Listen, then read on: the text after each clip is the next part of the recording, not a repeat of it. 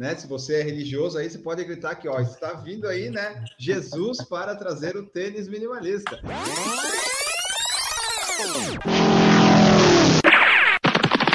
Escute agora o Por Falar em Correr.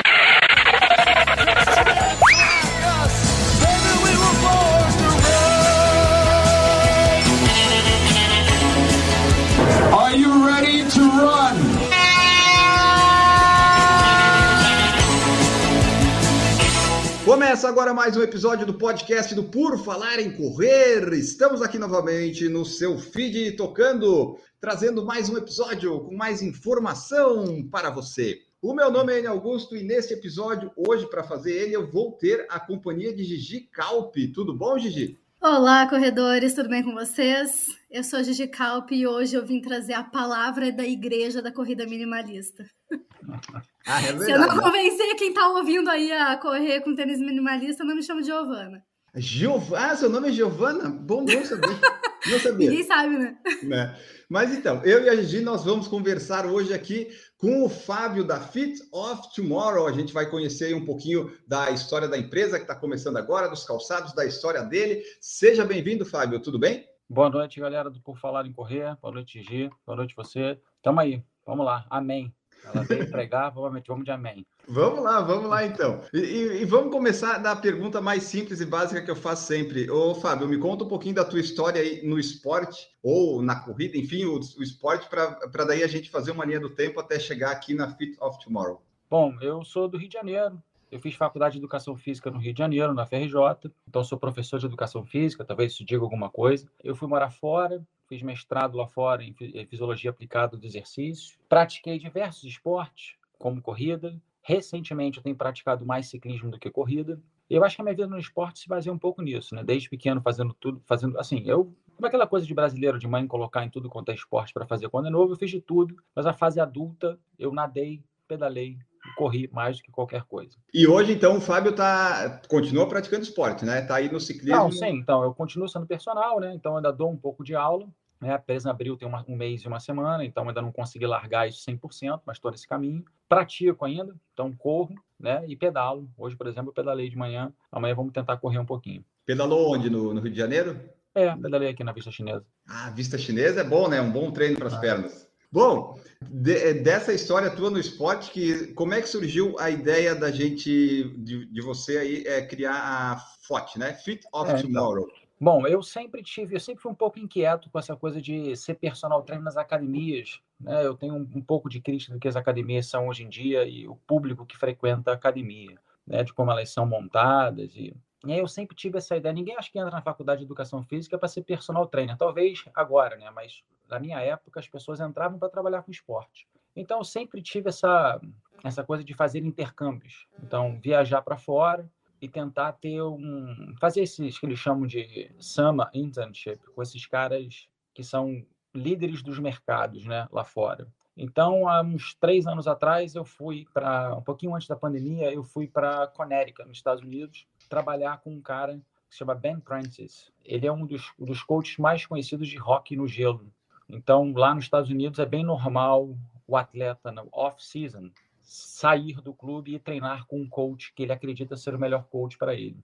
E aí eles oferecem que você possa passar lá durante 12, 14 semanas, que é o tempo do off-season dos atletas, trabalhando com eles e conhecendo como é que é esse trabalho no dia a dia. E aí lá eu conheci um grupo chamado The Foot Collective, né, que a galera do minimalismo deve conhecer.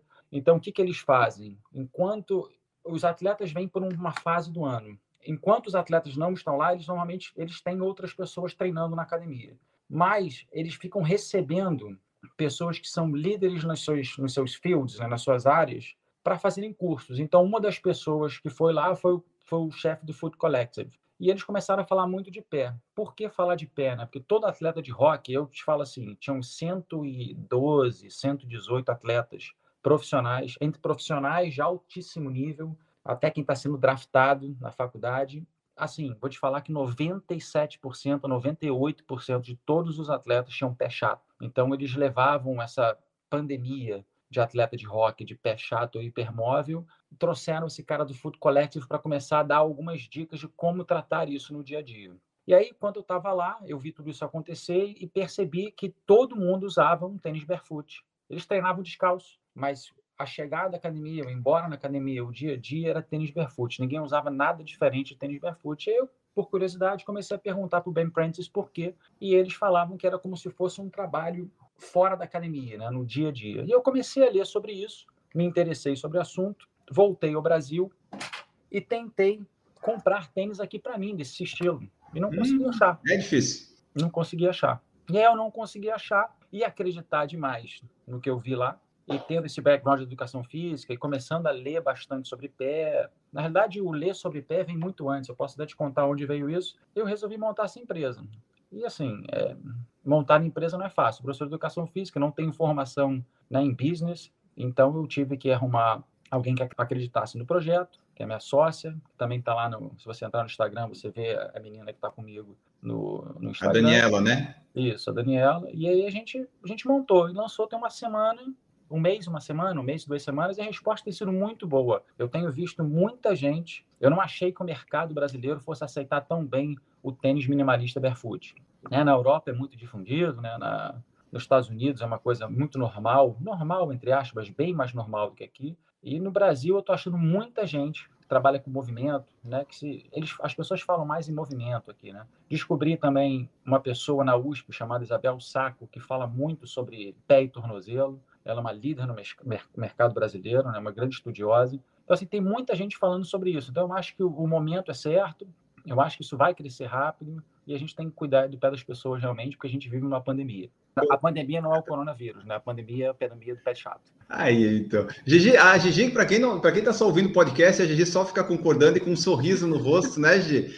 A Gigi tá gostando. Você quer falar alguma coisa aí, Gigi? Perguntar? Eu queria falar, falar que eu estou muito empolgada. Ah, eu estou muito empolgada com o nascimento dessa marca. Eu acho que a gente está carente aqui no Brasil. A gente realmente não tem marcas de calçados. A gente tem duas ou três pessoas que produzem o Arashi que só os mais, mais freestyle do minimalismo querem usar, o resto das pessoas não, não vão usar.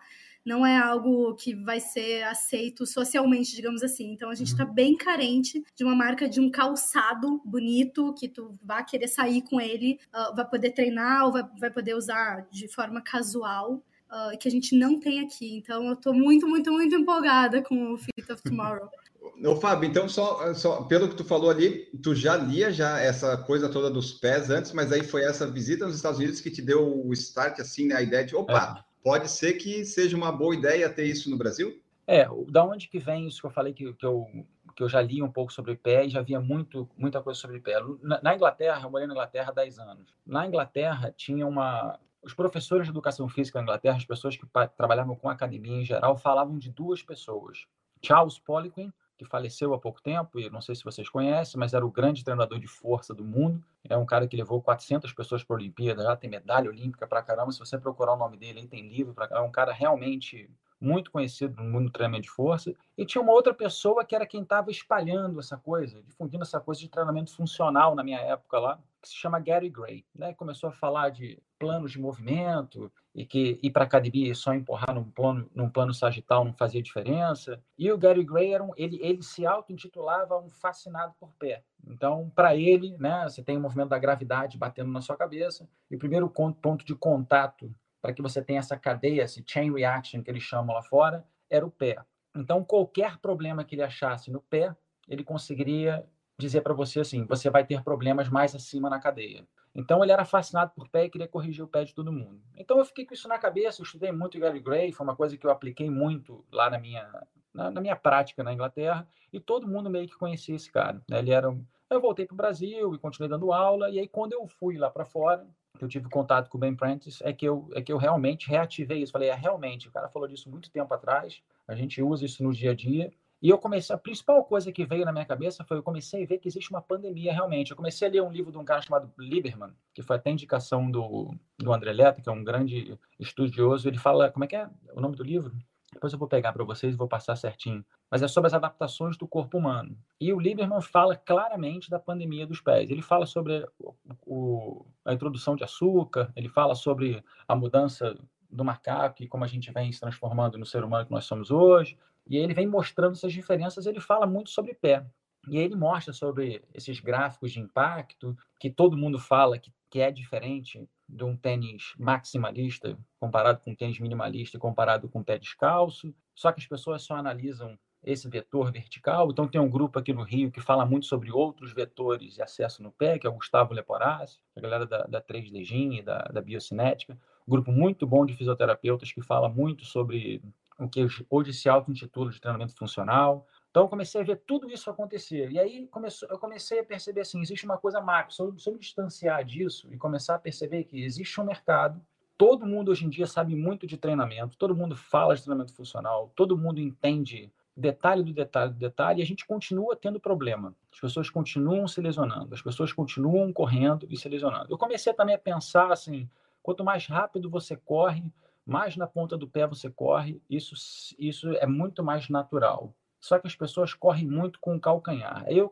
eu comecei a querer entender o porquê, da onde que vem isso. Assim, você corre de cal, no cal, com o calcanhar porque você está fora de forma, ou isso é uma coisa que realmente o tênis criou. Ou... Eu até hoje não consegui entender exatamente por que, que a gente saiu dessa coisa de correr com o pé à frente do pé, ser rápido, ser mais ágil, ter menos lesão, para começar a correr com calcanhar. Acho que a Gigi quer falar sobre isso aí. Fala porque eu estou só me perdendo aqui, né, falando. É, eu acho que se deixar, a gente, a gente vai fazer um podcast de três horas. Eu gosto muito de falar sobre pé. Então vamos lá. O livro, provavelmente o livro do Lieberman que tu está falando é a História do Corpo Humano, que é o isso. mais famosão dele. Ele lançou um agora, Exercise, eu pelo menos ainda não li, é bem recente, acho que é do ano passado. Para quem tá ouvindo, então, gente, para quem ainda não ouviu falar sobre minimalismo, sobre corrida de pé descalço, e, e não só correr de pé descalço, mas viver mais de pé descalço, uhum. por que, uhum. que isso é importante? Porque os pés são o nosso alicerce, e nenhuma casa fica em pé num alicerce falso, num alicerce fraco, é, quando tu não tem uma base sólida. Então, tornar os pés mais fortes vão tornar a tua base mais sólida para qualquer movimento. Então, se tu é um corredor, se tu faz treinamento de força na academia, qualquer movimento que tu faça, se tu quer uma,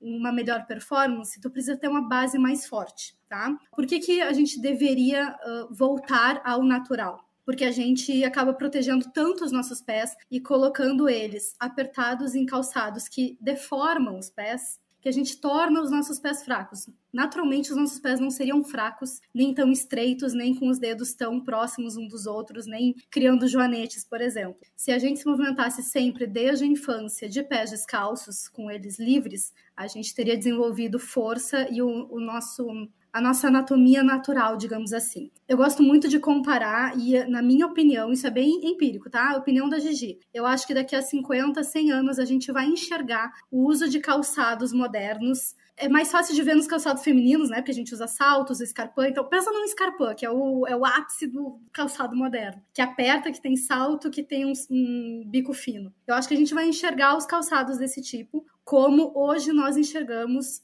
o espartilho do século XIX. É desnecessário, causa mudanças anatômicas, causa mudanças de movimentação é, que não só são desnecessárias, como são maléficas para o nosso corpo. E da mesma forma os calçados. A gente enxerga como bonito um escarpão, por exemplo, que é todo apertado e de salto e bico fino, e a gente não consegue achar bonito uh, um pé que é mais largo, porque ele é forte e ele tem espaço, ele tem mobilidade. Entende? A gente só precisa mudar o nosso padrão de beleza, que é sempre transitório.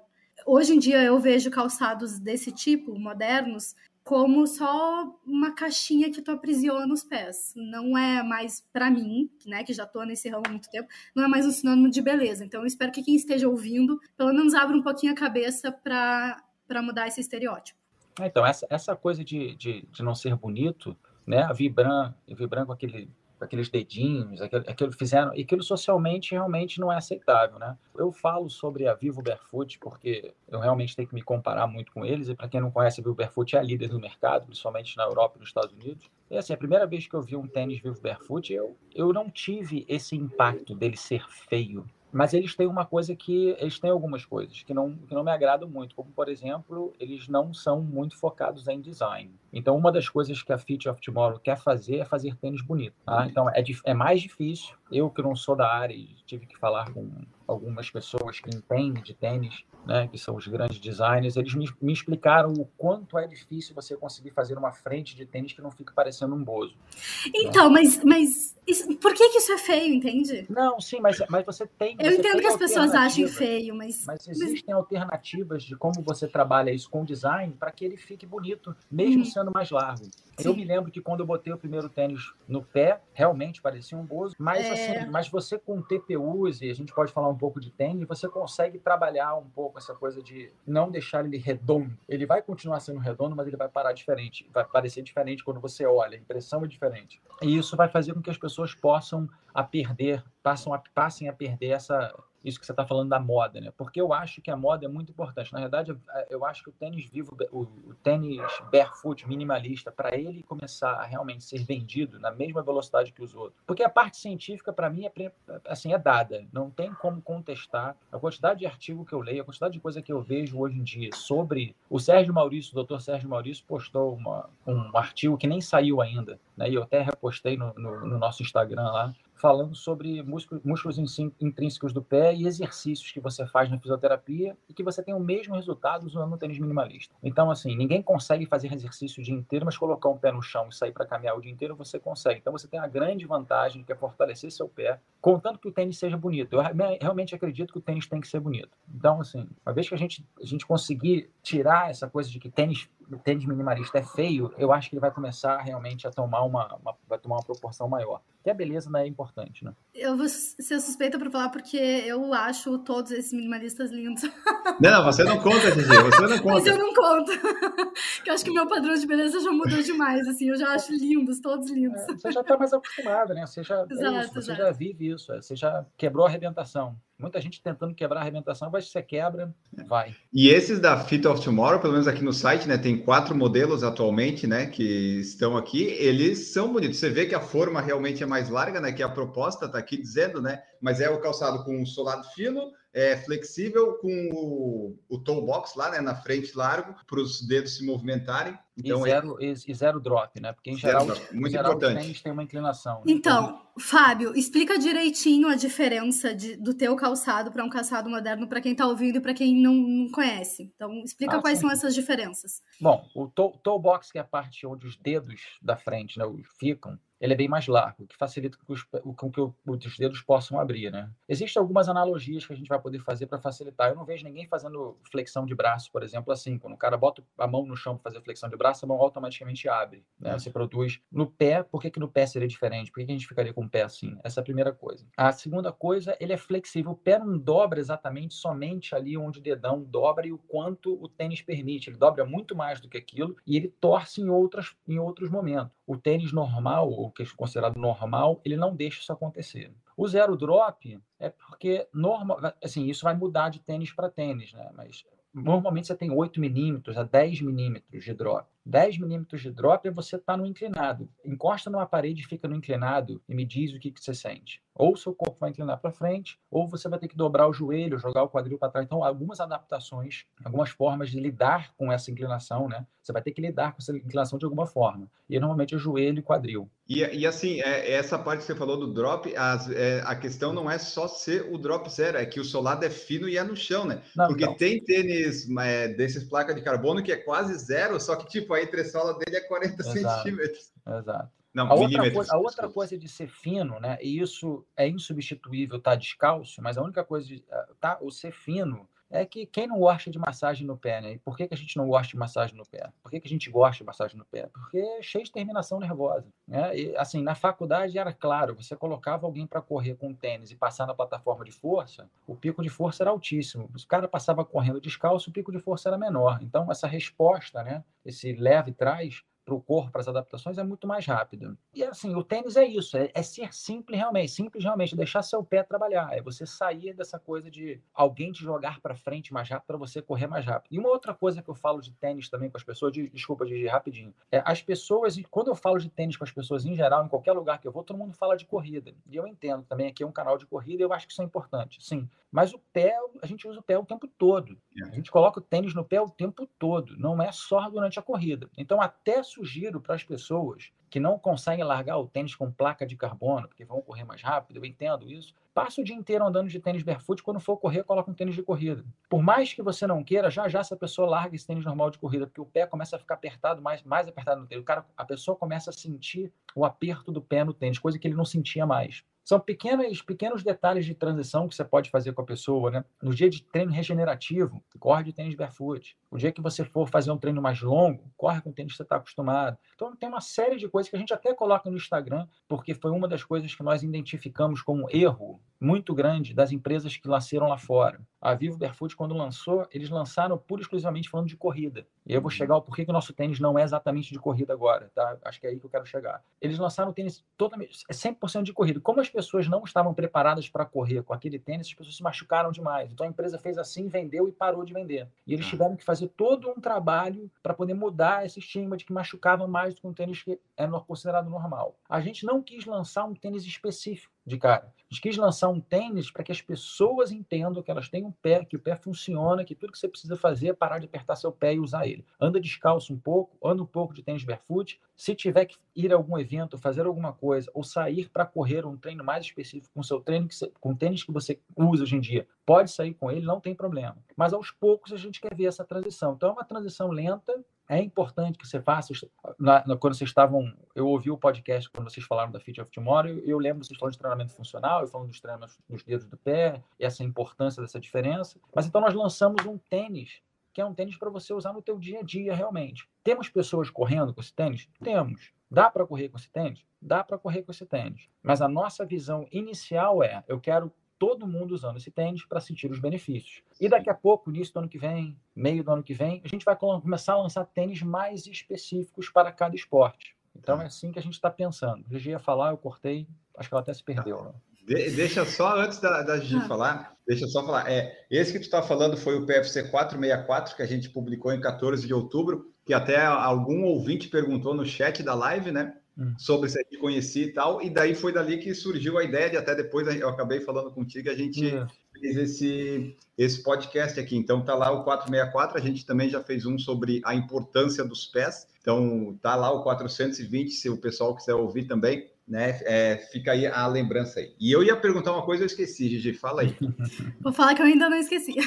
Eu queria pontuar duas coisas. Uma é é muito importante, sim, ser um calçado que tu possa usar no teu dia a dia. Por mais que tu corra uma hora por dia, as outras, sei lá, 16 horas úteis do teu dia, se tu vai estar com um calçado que está aprisionando os teus pés, os benefícios de tu tá, estar correndo com um calçado minimalista, eles não, não são tão bons. Então, quanto mais tempo tu puder, claro, faz exercícios, fica de pé descalço em casa, se conseguir, caminha um pouco de pé descalço, mas dê preferência a calçados mais minimalistas, os teus pés vão se fortalecer naturalmente e tu vai fazer uma transição muito melhor. A gente tem um, uma boa quantidade de, de pesquisas mostrando que essa transição pode gerar lesões por um detalhe muito importante. As pessoas fazem essa transição na corrida, eu tô falando para corredores uhum. mesmo, faz essa transição muito rápido. E qualquer coisa que mude demais a tua biomecânica, faça uma mudança muito abrupta da biomecânica, vai aumentar o risco de lesão, porque o corpo precisa se adaptar bem aos pouquinhos. Então a gente pode falar dessa transição para a corrida um, um pouco mais para frente, mas ela tem que ser bem aos pouquinhos. Mas independente se tu é corredor ou não, se tu passar a maior parte do teu dia em um tênis que respeite os teus pés em vez de aprisionar eles, tu vai desenvolver força, tu vai ter espaço para os teus dedos, tu vai ter uma base mais forte. Então, isso é um uhum. ponto. E o outro ponto é, por que que o, os tênis minimalistas, eles precisam ser muito fininhos? Eles têm que...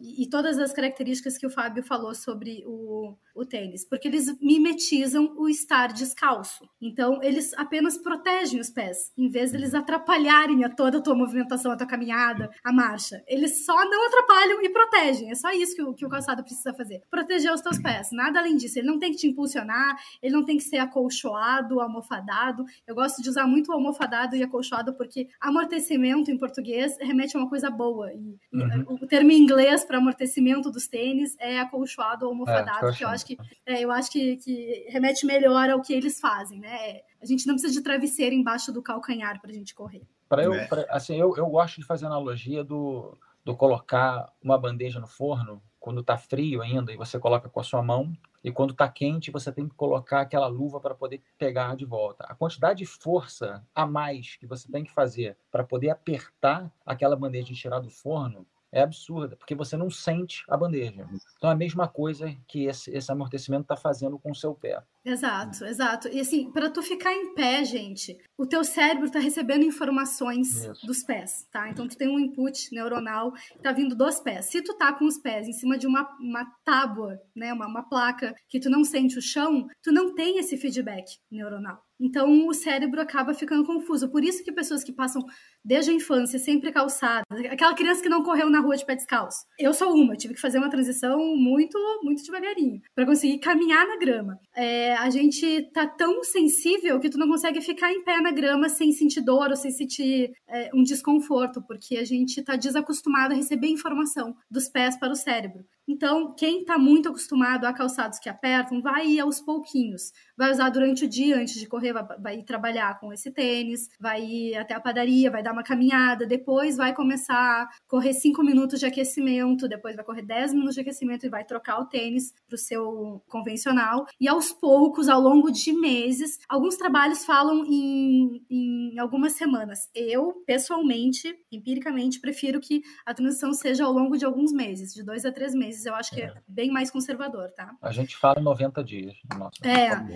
Uh, porque não tem por que ser mais rápido. E aí, aos pouquinhos, tu vai ganhando mais força na panturrilha, tu vai adaptando o teu tendão de Aquiles a trabalhar um pouco mais Pra, e aí não vai se machucar, entendeu? Então, a transição, ela não machuca, ela só machuca se tu for afobado. É. Que não precisa fazer rápido, né? Porque você quer ficar, quer, se você fizer rápido, vai dar problema. Ô, Fábio, só que para eu pegar algumas perguntas que o pessoal falou e algumas coisas que você falou também, é a ideia de lançar o tênis e não dizer que é especificamente para corrida, né? É, foi para não, não, né? O pessoal não ficar achando que é só para correr. Mas o, o, feedback, por enquanto, que vocês receberam é mais de quem corre ou teve pessoas de, do mundo assim fora da corrida? Porque nesse o pessoal que gosta de minimalista e, e barefoot e tal, eu vi bastante gente postando ali na corrida e tal. E daí eu queria saber de ti, se tipo o retorno, né? Assim, tu viu que tinha uma demanda, talvez alguma coisa meio reprimida, mas foi mais de corredores que tu recebeu esse feedback, esse contato? É, o, feedback que eu recebi até agora, a grande maioria maioria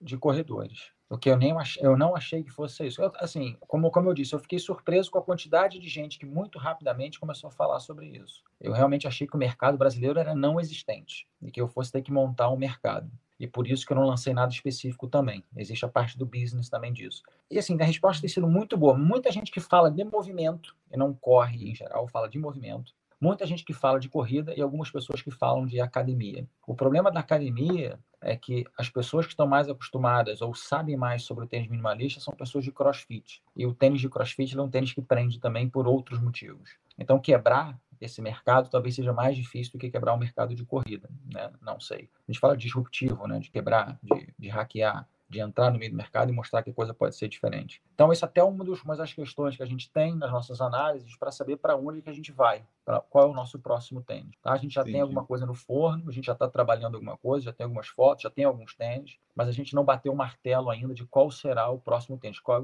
é qual vai ser o específico desse tênis. Né? Eu já tenho todas as cores novas desse tênis que a gente lançou agora, que a gente chama de Walker, mas o próximo tênis a gente ainda está em debate aqui. Se vai ser um tênis de corrida, se vai ser um tênis de malhação, Entendi. vai ser um tênis mais estiloso do que esse que a gente faz hoje para as pessoas continuarem usando no dia a dia, ou se a gente vai lançar dois. A gente está nesse debate aí. Tá, ó, porque ah. o, o Gabriel Lima, só de, ele perguntou aqui, né? Ele queria saber qual o motivo desse tênis não ser também voltado para a corrida. O cabedal não é respirável, tem muito desgaste do solado. Na verdade, pelo que eu entendi, ele pode ser para a corrida, né? Ele não foi para isso, mas ele pode, tu só não quis dizer que ele é, porque senão só quem isso. corre vai vir e tu não quer só quem corre. Isso, isso. Assim, como BIS, a gente tem que entender que o mercado é muito maior do que corrida mas a gente também tem que entender se a resposta for de corrida, a gente precisa olhar para isso com mais carinho. Então, a borracha da, do tênis é espetacular, ela tem garantias da fábrica assim muito boas, de durabilidade, de tudo, tá? E até as pessoas, os, os designers da fábrica ficaram bem contentes, todos eles estão usando, me mandam foto toda hora. Então, assim, é respirável, é feito de NIT, né? Então, é, é bem respirável. É um tênis que você pode correr? É, você pode correr, mas eu não quero sair falando isso para justamente não sair lesionando todo mundo por aí, porque na minha cabeça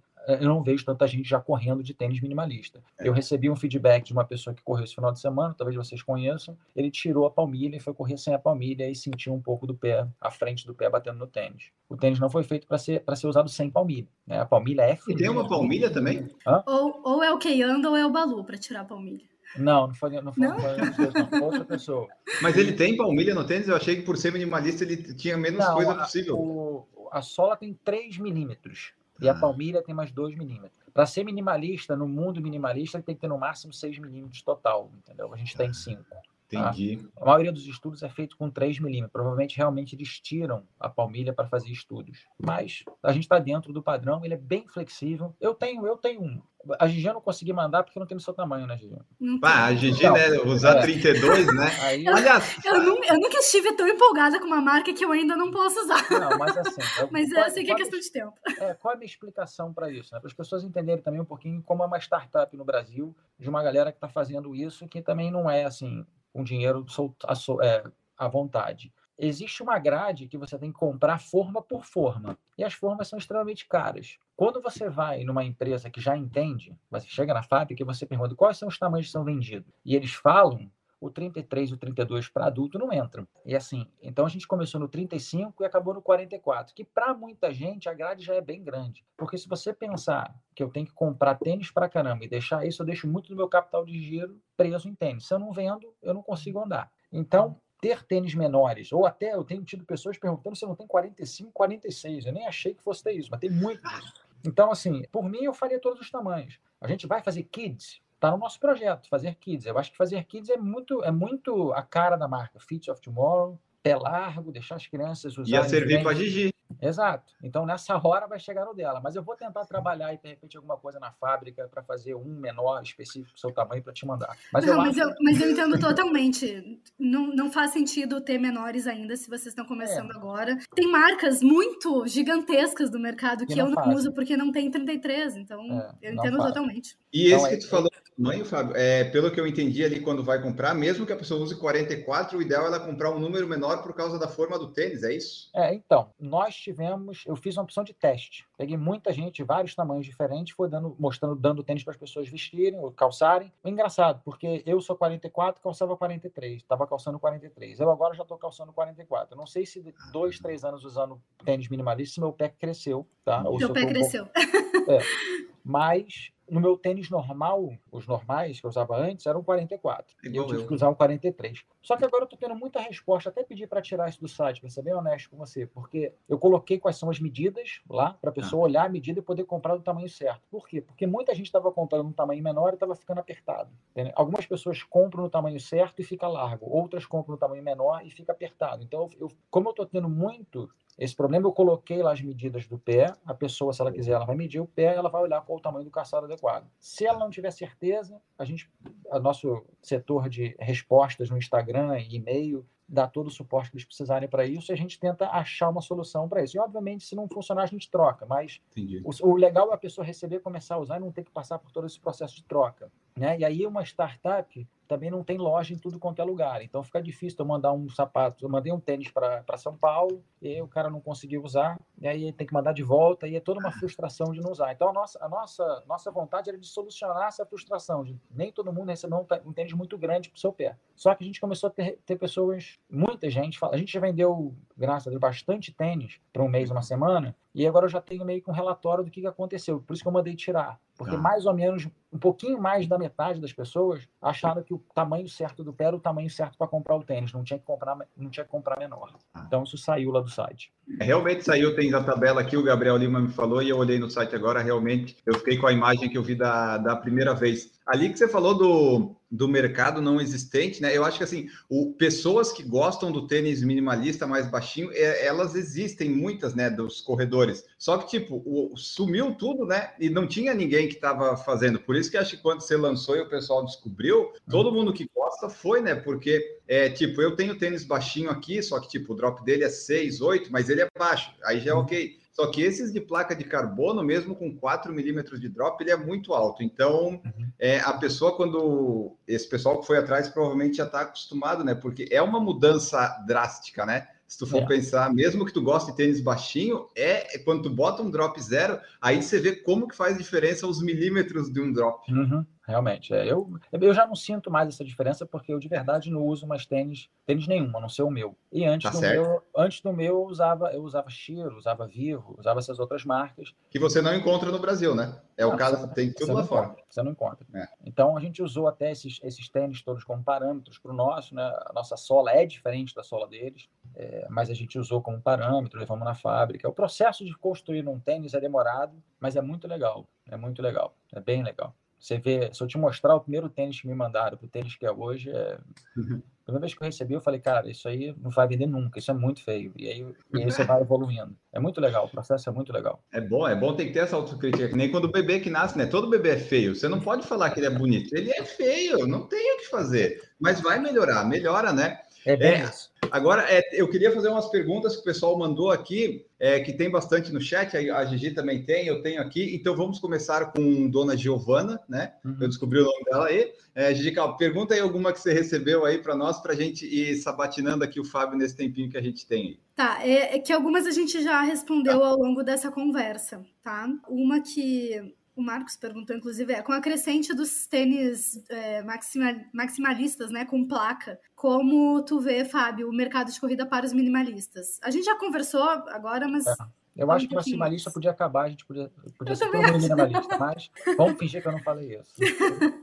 É, porque ah, até... Vejo, eu vejo ah, as é pessoas indo fazer trilha. Rio de Janeiro tem muita trilha, né? As pessoas vão fazer trilha com tênis o Vaporfly. Isso eu não vi ainda, é, isso eu não tinha visto ainda. Não, e as marcas que vendem tênis de trilha com entressola, eu falo, cara, como é que o cara vai pisar num, num, numa pedra, pisar no barro, pisar numa árvore caída no chão? Aí, então assim, vou fazer um tênis de trilha, né? Não tem é. como.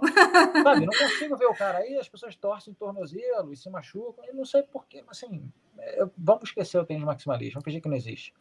Ó, como treinadora, para quem tá ouvindo, eu, eu também eu não uso tênis com placa, maximalista, mas entendo que os com placa a galera quer para baixar o pace e tal, mas o que que eu seria o mundo ideal usando ainda tênis com placa? Deixar o tênis com placa para a hora da prova ou algum treino longo que vai ser bem desgastante e deixa todos os outros treinos e todo o resto do teu dia para tênis minimalistas esse seria um mundo bem Mas ideal. Mas daria assim. muita diferença, tipo, tu tá tendo sempre com minimalista, na hora da prova você vai correr com maximalista, uma placa não vai mudar muito, não vai te dar, de repente, algum problema? Se, se tu mais... faz alguns treinos para tu entender essa diferença, entender neurologicamente, neuromuscularmente falando essa diferença, não, não tem problema. Mas a maior parte do teu dia e dos teus treinos, tu tá trabalhando os pés, tu tá desenvolvendo força e recebendo informação deles, entendeu? Em vez de estar tá sempre... Não com uma placa. Desculpa, Fábio. Até, não, desculpa, eu peço desculpa. Até onde eu percebo pelas pessoas que eu vejo correndo muito é que elas não usam o tênis de carbono o tempo todo, né? Ele é mais um é. tênis realmente de prova. Então, mesmo o cara que corra com um tênis diferente que não tenha carbono, quando ele vai para a prova, ele não pode estar adaptado àquilo. Existem mudanças neuromusculares.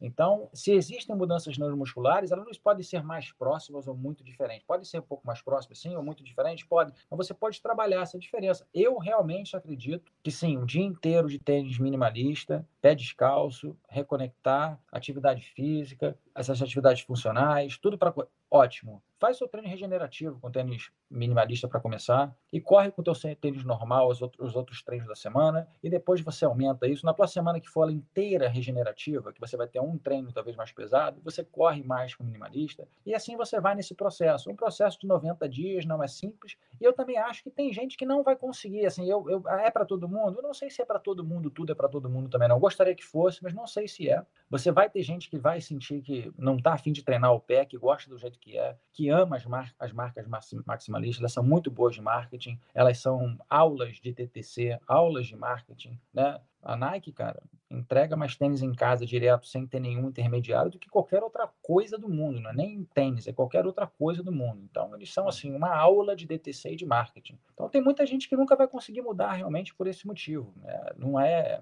Por isso que eu falo, design é importante, marketing é importante. Você não pode simplesmente falar que a ciência falou que funciona. Então, assim, vai devagar, vai funcionar A gente vai conseguir ter um mercado grande no Brasil, as pessoas vão conseguir correr de tênis minimalista, mas a gente vai devagarinho, não precisa ter essa transição. Como, ela, como a Gigi disse antes, transição lenta, usa o tênis no dia a dia, usa o tênis que a gente fez para usar no dia a dia, daqui a pouco vem de corrida e você vai estar preparado para ele. Eu vou falar de novo uma coisa que a gente falou nesse episódio de fortalecimento dos pés. Quem está ouvindo agora, dá uma olhadinha nos seus pés e olha o formato dos dedos. Tu tem joanete, o teu dedão está apontando para frente ou para dentro, que é o que a gente chama de alux valgo. Isso não é natural dos nossos pés. Isso acontece porque os sapatos estão deformando os nossos pés. Então, se tu tem esse dedão um pouquinho para dentro ou reto, não aberto para fora, se tu não tem espaço entre os dedos, pensa com ainda mais carinho em fazer essa transição para ter ah, para usar mais calçados minimalistas do que calçados modernos, porque tu não tem noção do benefício que tu vai ter de pés mais fortes, de se locomover melhor, de mais equilíbrio ah, muscular, de ser mais forte para correr, para treinar, para envelhecer.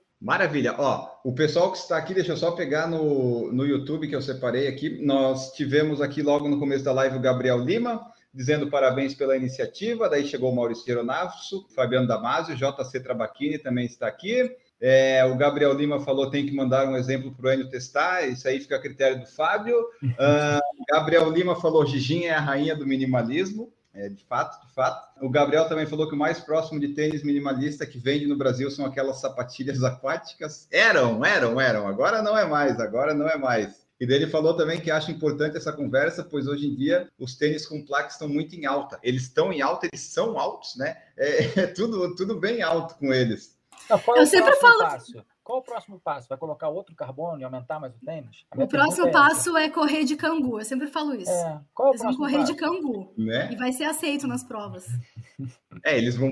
Tipo, eles fizeram exatamente a, a World Athletics. A, a, a, altura o máximo que pode, que é o que dá o Vaporfly e o Alphafly, né? Daí eles fizeram até ali. A próxima eles Aí daqui a pouco vão quebrar essa barreira, porque não vai ser mais aceitável, e aí vai, vai ser, e vão fazer um maior. Não é possível. Onde é que vai parar? A minha pergunta é isso: onde é que vai parar? Eu, eu acho até que de repente eles vão, vão achar uma placa de carbono, um jeito de deixar ele mais baixo. Mas o que eu vejo nos posts que nós fazemos dos tênis, né? Que o pessoal gosta bastante, das vitórias nas majors e nas maratonas, é só placa de carbono, só Nike, só Adidas, às vezes dá um ASICS perdido lá, mas é Nike e Adidas, tudo placa de carbono, não tem mais nenhuma um ser humano que chegue entre o top 3 que tenha usado tênis que não seja de placa de carbono, que se eles não usar, né, eles ficam eles não vão conseguir né, o resultado que eles precisam, acaba assim, sendo. Eu, eu, eu, eu, sinceramente não sei se é verdade, mas eu recebi uma.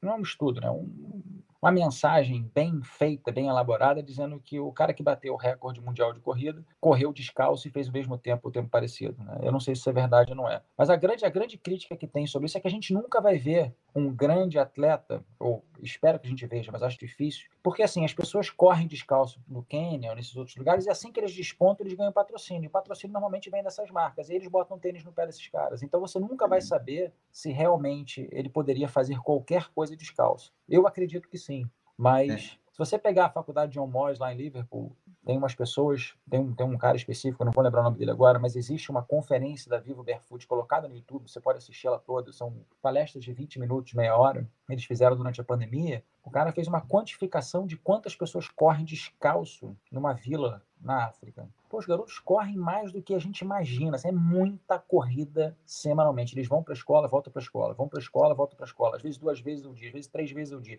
Sobe e desce. Todo mundo descalço. E aí foram analisar a força no pé desses caras, foram analisar lesões desses caras. Ninguém tem nada. Todo mundo magro, todo mundo feliz, todo mundo tranquilo, todo mundo correndo, todo mundo vivendo, tranquilo. Então, assim, a gente não sabe. Um garoto desse desponta, vem alguém e coloca um, um, um tênis com carbono no pé desse garoto. E a gente não sabe o que vai acontecer. Então, a minha, o meu sonho seria grande, ser grande o suficiente para poder, num lugar desse, em vez de deixar ele colocar uma placa de carbono, dar um tênis para ele que ele pudesse continuar usando o pé dele como ele sempre usou e ver o que acontece. Quem sabe um dia a gente chega lá, mas agora a gente está muito longe disso, então a gente nunca vai saber.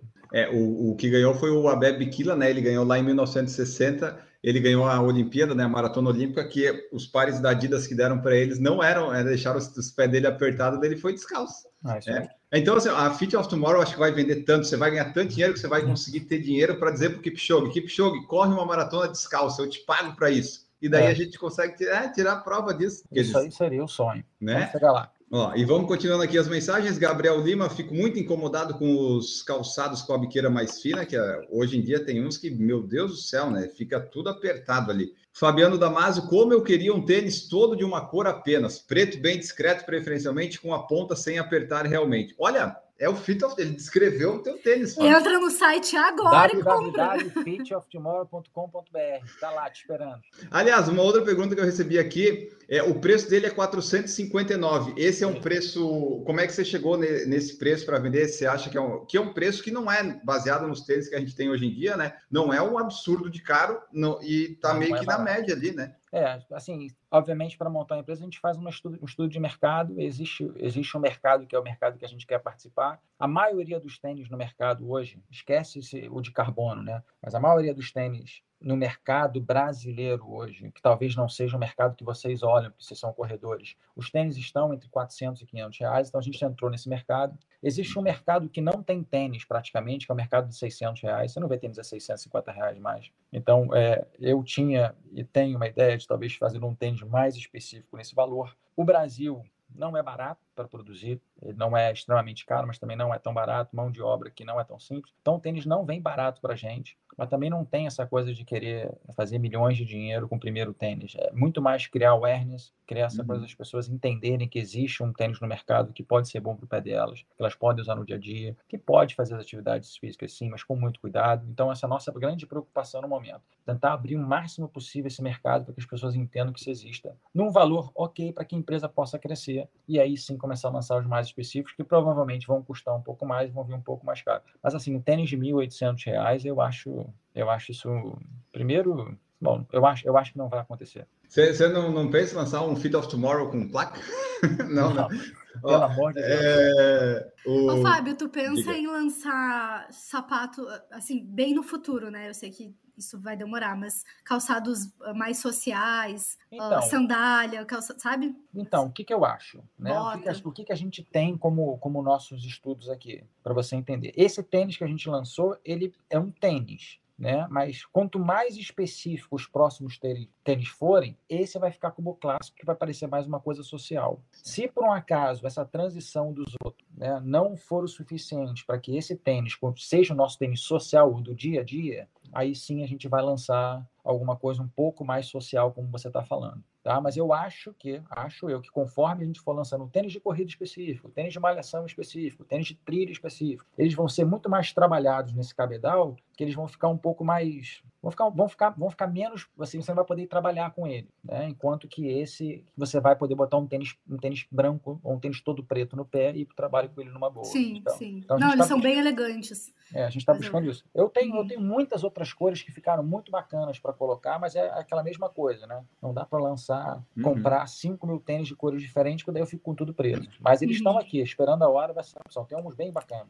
E, e, eu gostei porque o preço, você falou que é, é que realmente, né? Como a gente está nesse negócio de corrida, eu nunca mais comprei um tênis que fosse de uso comum. E daí, para os corredores, 459 num tênis hoje é um preço muito aceitável, vamos dizer assim, né? Tá um preço bom. É e realmente, o único tênis que eu tenho aqui de dia a dia que eu uso foi um que a Skechers mandou. Então, assim, eu nunca mais comprei tênis. Faz uns 10 anos que eu não compro tênis. Uhum. E o pessoal usa bastante, né, tênis de corrida para trabalhar igual. Então, mesmo que se você lançasse no futuro um tênis mais de corrida que não fosse para isso, eu acho que o pessoal ia usar igual, porque tá todo mundo usando. É, assim, eu, eu, eu, digo, eu como professor de educação física posso usar qualquer tênis, não tem problema. Eu entendo que tem muitos, muitas linhas de trabalho que podem usar uhum. qualquer tênis. Mas o cara do mercado financeiro, por exemplo, que hoje em dia usa tênis e usa o Garmin, né? Não usa mais o Rolex e o sapato, ele pode usar um Fit of Tomorrow. Tá? Então, é, é, é para assim, no uso no dia a dia que eu digo para trabalhar, é todo mundo em geral. Tá? Eu já uhum. tive desde garçom querendo comprar até pessoas do mercado financeiro querendo comprar. Então, realmente, é para tentar criar esse awareness. Todo mundo poder conhecer o que, que é um tênis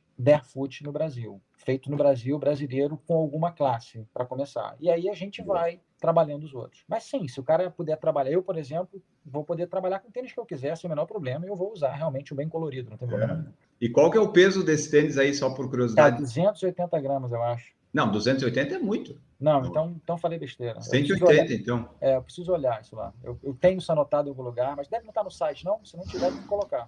Não achei aqui. Tá. Eu vou, vou colocar isso para te responder isso amanhã. É, isso é importante, pessoal, que eu acho que deve ser 180 ou menos, porque, por exemplo, eu tenho os tênis aqui da ASICS que são de velocidade, que pesam 190. Eu imagino que esse seu deve ser bem menos de 200 gramas, principalmente no 44. É porque você tem que pensar que a entressola, por exemplo, não tem muito peso, né? Mas a sola, que é deles é muito fininha, tem a nossa é uma sola, entendeu? Então, ah, vezes, pode ser então, isso. assim, não é, não, não é, é, leve, mas não é também assim tão mais leve como você está imaginando, não. Tá? Tem umas fotos no site dele mostrando como é flexível. Não, é, eu tenho medo de fazer isso com o tênis. Pode mesmo de a, a, a embrulhar? Deixa eu, assim? deixa eu pegar um tênis para você, cara. Ah, vamos ver aqui. Ah, ao vivo vocês verão um tênis ser ah, amassado. Ele passou no teste, nos testes de fábrica. Agora quem está só ouvindo vai ter que assistir a live, sinto muito. É verdade, teremos uma demonstração ao vivo, ao vivo. E daí faltam mais umas duas ou três perguntas que eu leio aqui para a gente encerrar, que daí vai dar já, acho que o nosso tempo. E realmente, Gabriel, não tem no site peso. Mas em breve vai ter aí. Ah, deve, não deve ser muito, muito pesado. Ó, aqui, ó. Chegou. Vou pegar um azul aqui, que não está à venda ainda, mas a gente tem, ó. Você vê como tem as cores novas? Tá Olha. Vendo? Solado. Mas realmente, você pode fazer o que você quiser com ele. E não, não, não estraga? Não. Olha só que coisa. Eu sempre fico com medo de fazer isso. Não, faz nada. É bom que dá para colocar na Olha mochila só, se precisar. Para viajar, é a melhor coisa que tem. Você coloca um preso no outro, cara. Não, entendeu? Deixa eu pegar outro aqui. Não ocupa espaço, não, não pesa, espaço. não nada. Você bota, ó, tem dois, tá vendo? Uhum. Meu Deus. Esse aqui, tá vendo? Esse aqui é um preto com uma sola. Bonito. As pessoas, as pessoas gostam de sola assim. Então a gente já uhum. tem isso aí. Isso aí é só questão de tempo para. Mas o tênis, cara. Legal. Pode fazer o que quiser. Não tem nada de. Enverga o contrário também, né? Olha só, que fininho!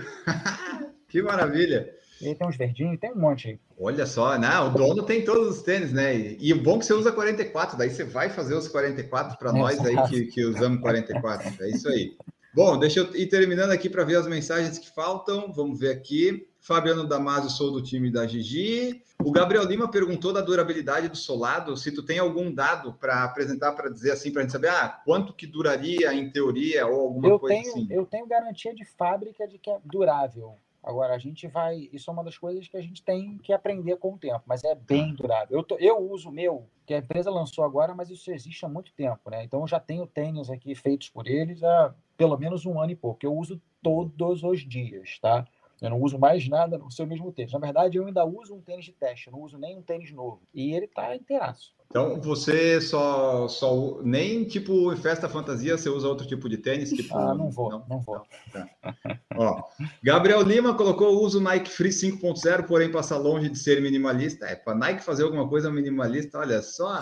É, o, o, Free, 5, o, o Free 5 foi uma tentativa, mas não era minimalista mesmo. Existe uma coisa do mercado que, que é bom, que é o seguinte: eu não acho que a Nike possa, na vida dela, pensar em fazer um tênis minimalista, porque senão vai contra tudo aquilo que ela sempre fez a vida inteira. Então, na realidade, eu não tenho nessa concorrência, o que seria muito ruim para mim, né? Verdade. Então, se eles fizerem isso um dia, eu acho que os minimalistas todos vão cair de pau em cima deles, eles não vão conseguir sustentar por muito tempo. Então, isso é uma, isso é uma, uma grande. Tem um documentário que mostra um técnico da faculdade americana falando que colocava os atletas para correr descalço pelo menos um dia por semana. E aí ele levou isso para o centro de desenvolvimento lá da Nike, perguntou para o cara por que, que os caras estavam ficando mais fortes, né? E o cara não teve resposta para isso. É, é, a Nike não pode falar nada nunca na vida de tênis minimalista. E, e as tentativas deles são, estão muito longe de ser um tênis minimalista. Boa. Muito. Ó, Maurício colocou aqui, Gigi quer ser minha sócia em uma empresa que só produz tênis abaixo de 34 e acima de 45, ou morremos de fome ou atingimos, ou atingimos uma fatia abandonada no mercado. O Maurício até achou que ia usar um, 40, um 44 que podia servir para 45, mas já caiu essa ideia para o Maurício aí, porque o 44 talvez não dê no pé dele. Vamos ver o que mais. O Gabriel Lima perguntou se você recomenda usar com ou sem meia esse tênis aí, o do Fit. Eu, eu uso com meia, mas já usei sem. Tem muita gente que usa sem. Eu, obviamente, as, obviamente as meias apertam o pé, né? Então é uma outra, é, uma, é um outro problema. Né? Então assim, eu liguei para algumas empresas de meia no Brasil e tentei explicar para eles que eu queria uma meia que não fosse uma meia que apertasse meus dedos. E como eu pedalo, as meias de ciclismo são extremamente apertadas. Então eu mandei, mandei como exemplo para eles meias de ciclismo, mandei meião de futebol, porque meião de futebol é mais solto na frente. E mostrei para ele que mesmo sendo mais solto na frente, não ia ficar atrapalhando, incomodando meu pé, que ele poderia fazer algo assim. E o cara não quis fazer, porque o cara não tinha confiança de que ia ficar bom. Então eu uso, eu tento usar a minha meia mais frouxa possível, Uhum. Tá? Mas assim, eu acho que você deveria usar sem meia. Tá. Enquanto não tiver uma meia no mercado. A não ser que você tenha essas meias que são como se fossem umas luvinhas. Sim. Beleza. Ó, e... Vou dar o meu relato aqui de para minimalista. Eu corro com é, meia, porque senão me machuca. Correr sem meia me, já tentei muitas vezes, me machuca. Mas o, o, o, uso casual, eu vou no mercado, eu vou sem meia. Muito talco, mas sem meia. A guria de apartamento, né? a guria de apartamento, né? mas daí eu vou sem meia. Porque, e realmente faz bastante diferença. A meia aperta bastante os pés. É, a meia aperta muito. Ó, e daí, para ir terminando aqui, perguntaram se você usa o Fit para pedalar. Não, porque daí é clipado, né? Não, então, aí o que acontece? Eu, pandemia, pedalei muito em casa, até pedalei menos, corri, tá? E voltei a pedalar recentemente com um pouco mais de vontade. Meus pés estão sofrendo muito naquelas sapatilhas, cara. Vem aí um novo produto, já estou vendo. As sapatilhas são muito apertadas, assim, impressionante. E, e, e, pensar que há três anos atrás, quatro anos atrás, eu pedalava 600, 500, 600 km por semana e isso não era problema para mim, entendeu? E aí, como isso virou um problema? Realmente, meu pé deve ter mudado bastante. Bom, terminando aqui, o Eduardo disse que boa noite, o like já está na live. Isso, deixem seu like aí. Se quiser se tornar membro do canal a partir de 99, você pode. Gabriel Lima, esse preto aí com a entressola escura lindão que o Fábio tinha mostrado, já quero um. Vai lá no site, Gabriel. Né? Vai lá no fala site. Para ele, fala para ele que não tem entressola. Ah, é? Com a, com a sola, né? não tem entressola.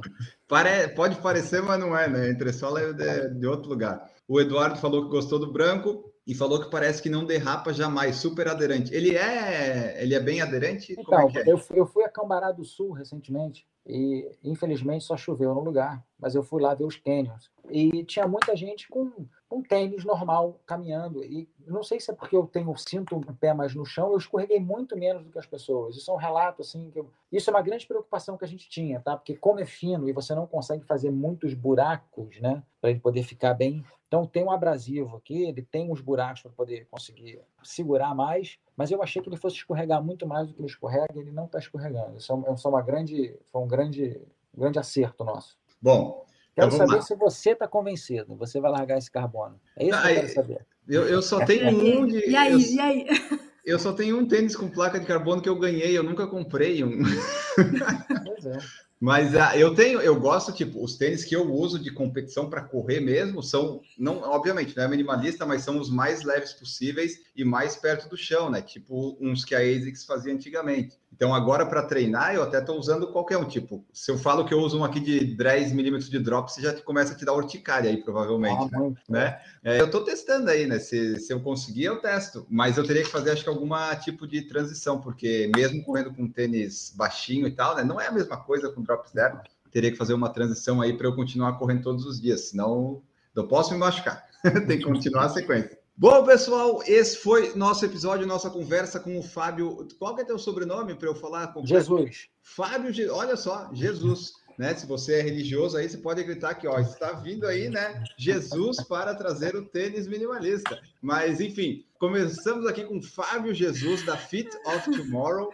Né? Esperamos que vocês tenham gostado do episódio, aprendido, tirado as suas dúvidas. Eu acredito que nós abordamos aí quase tudo. Eu acho que tudo que dava para abordar no momento. Esperamos que tenha sido esclarecedor. E daí, se você gostou, você manda aí sua mensagem, seja no Spotify, seja no Instagram, onde você quiser, que a gente vai ler. E daí, se você quiser entrar em contato com a Fit of Tomorrow ou com o Fábio, ele vai falar aqui agora. Fábio, muito obrigado pela sua presença aqui conosco. Gostamos bastante. E a Gigi adorou muito, muito mais. Daqui a pouquinho ela vai falar, né? Mas obrigado aqui pela presença, por trazer aí, né, um pouco do, da empresa, dos tênis, porque ultimamente está só, né? Tênis com placa, com placa, com placa, é bom trazer esse outro lado, porque, né, com tudo que a gente apresentou aqui, vale a pena.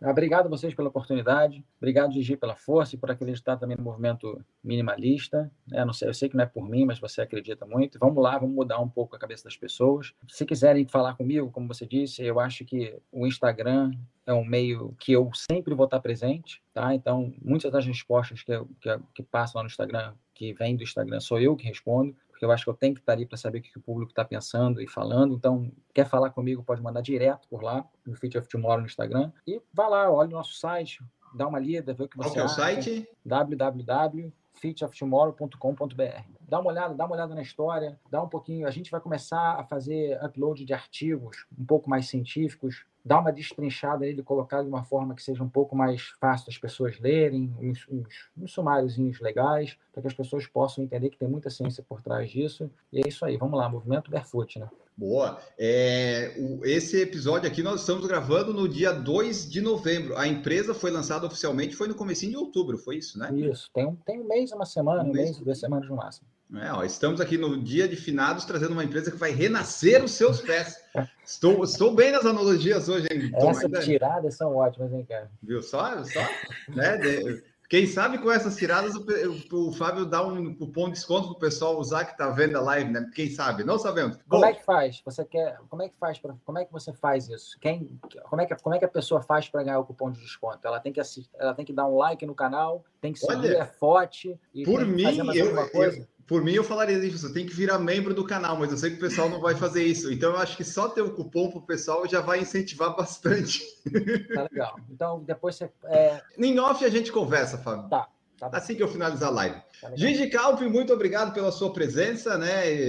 Oh, espero que vocês tenham gostado, né, Gigi? Gostou da live? Eu adorei. Uhum. Fábio, muito obrigado. Eu desejo muito, muito, muito sucesso para Fit of Tomorrow. Tomara que cresça muito, exponencialmente. Eu tô muito feliz de ter uma marca brasileira de barefoot. Eu falar barefoot running, mas não, barefoot shoes, né? É, isso aí. Vai, não vai ser só sobre corrida. É, tô muito feliz mesmo. Eu desejo muito sucesso. Obrigado. Ouvintes, espero que vocês tenham se convencido a entrar para nossa igreja. Já temos até o Fábio Jesus aqui, não é mesmo?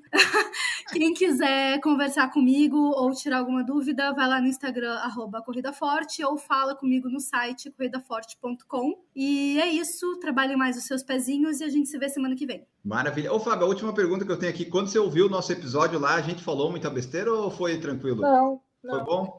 Não, Foi tranquilo? Eu te respondi os pontos que eu achei. Né? Parecia, como você disse, parecia que vocês tinham. Ah, tem uma novidade, mas não tinham tido acesso a essa novidade ainda. Então, isso foi bem na hora. Dar esse acesso aí, entendeu? É, e agora tivemos esse acesso aí, esperamos que vocês tenham gostado. Até a próxima, pessoal. Um grande abraço e tchau!